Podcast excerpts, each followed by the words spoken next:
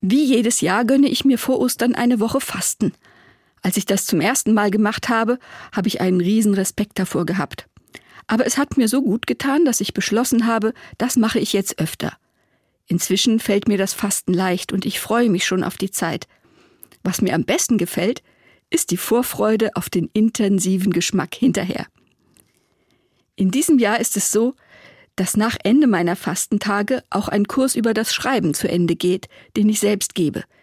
Den letzten Kurstag feiern wir immer mit einer großen Tüte Jelly Beans.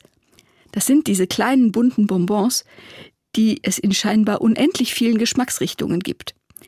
Die stelle ich dann in die Mitte, jeder nimmt sich vier zufällig heraus und lässt sie langsam auf der Zunge zergehen und schreibt dann eine Geschichte zu den Erinnerungen, die ihm oder ihr dazu kommen. Mich erstaunt das immer wieder, wie intensiv die Bilder sind, die der Geschmack hervorruft. Plötzlich schmecke ich Himbeere und es schmeckt wie der Sommer im Garten meiner Oma. Oder Karamell-Popcorn. Das schmeckt ungelogen so wie ein Besuch auf der Kirmes früher. Mir scheint, ein Geschmack öffnet die Tür zu einer ganzen vergangenen Welt. Ich erlebe die Farben wieder und die Gerüche, und die Teilnehmer und Teilnehmerinnen an meinem Kurs erzählen das auch. Manche dieser kleinen Süßigkeiten schmecken plötzlich sogar nach Freiheit oder nach Glück, sagen sie.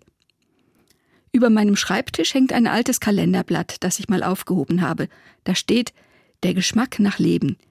Ja, sage ich mir, gerade wenn ich gefastet habe, dann spüre ich deutlich die Sehnsucht nach dem Geschmack des Lebens.